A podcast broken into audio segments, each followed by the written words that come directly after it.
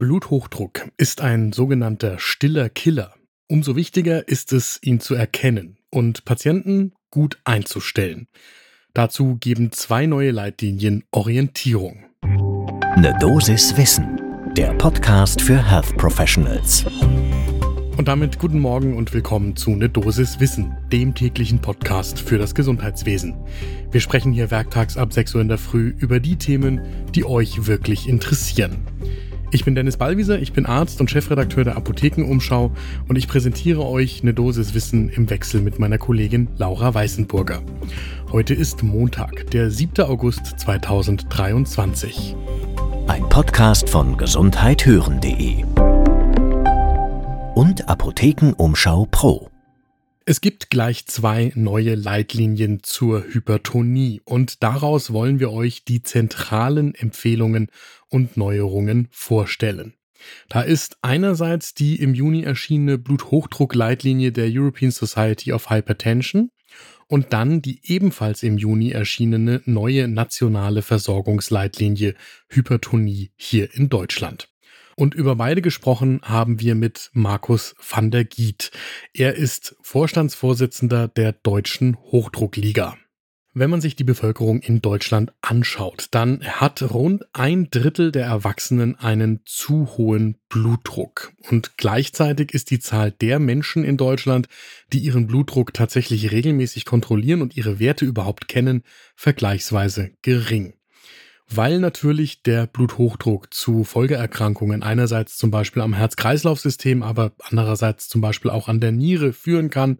Deswegen ist es so wichtig, dass wir entsprechend der Leitlinien die Patientinnen und Patienten einerseits diagnostizieren und andererseits versorgen.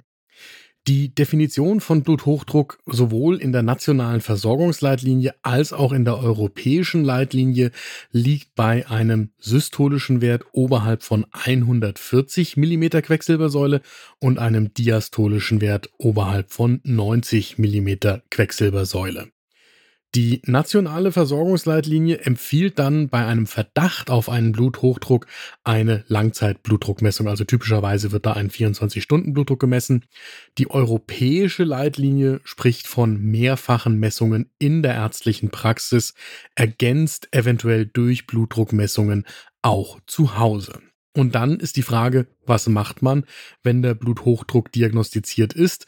Beide Leitlinien sprechen davon, dass der Blutdruck dann grundsätzlich deutlich unter dieser Grenze von 140 zu 90 Millimeter Quecksilbersäule liegen soll. Und genau darüber haben wir mit Markus van der Giet gesprochen, der einerseits seine Rolle in der deutschen Hochdruckliga spielt und andererseits Facharzt für innere Medizin und Nephrologie ist und insofern natürlich sowohl die akuten als auch die Folgeerkrankungen seiner Patientinnen und Patienten besonders im Blick hat.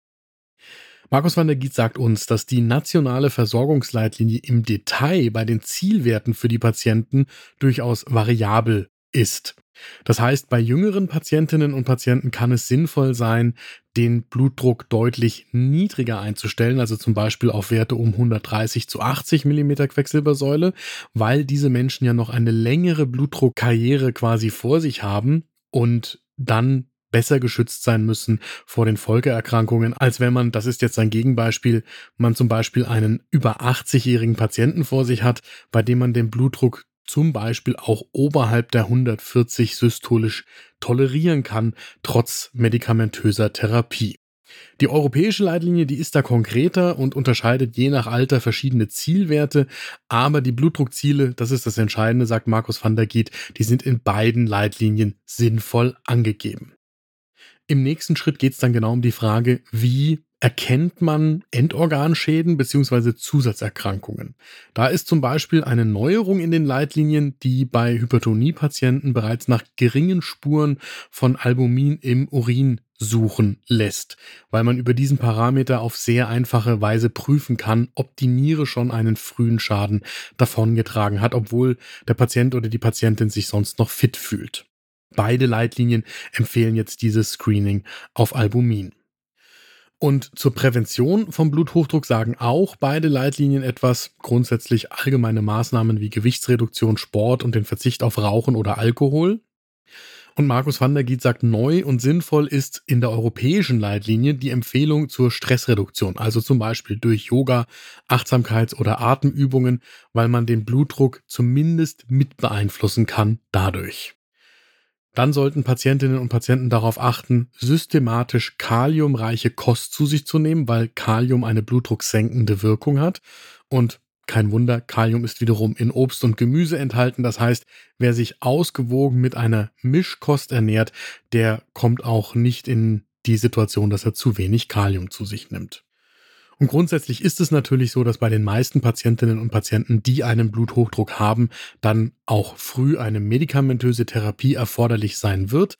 Beide Leitlinien empfehlen selbstverständlich früh eine Kombinationstherapie, weil sie einfach effizienter und schneller den Blutdruck einstellt. Man kann es, sagt Markus van der Giet, bei einer milden Hypertonie auch mit einer Monotherapie probieren, aber ansonsten kommt die Kombination schnell aus ACE-Hämmern und Satanen plus Calcium-Antagonisten. Und damit ist das Fazit von mir aus der heutigen Folge auch das unseres Experten Markus van der Giet. Die nationale Versorgungsleitlinie, die ist eine fantastische Grundlage, um den Bluthochdruck einschätzen und behandeln zu können.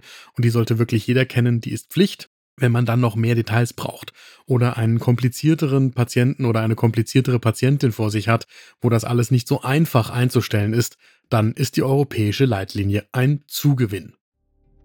Das war eine Dosis Wissen für heute. Die nächste Folge gibt's morgen ab 6 Uhr in der Früh überall da, wo ihr Podcasts hört. Und wenn euch diese Folge gefallen hat, dann lasst uns doch bitte bei Apple Podcasts oder Spotify eine gute Bewertung da. Natürlich freuen wir uns darüber, aber vor allem finden dann andere Kolleginnen und Kollegen diesen Podcast viel einfacher. Ein Podcast von gesundheithören.de und Apothekenumschau Pro.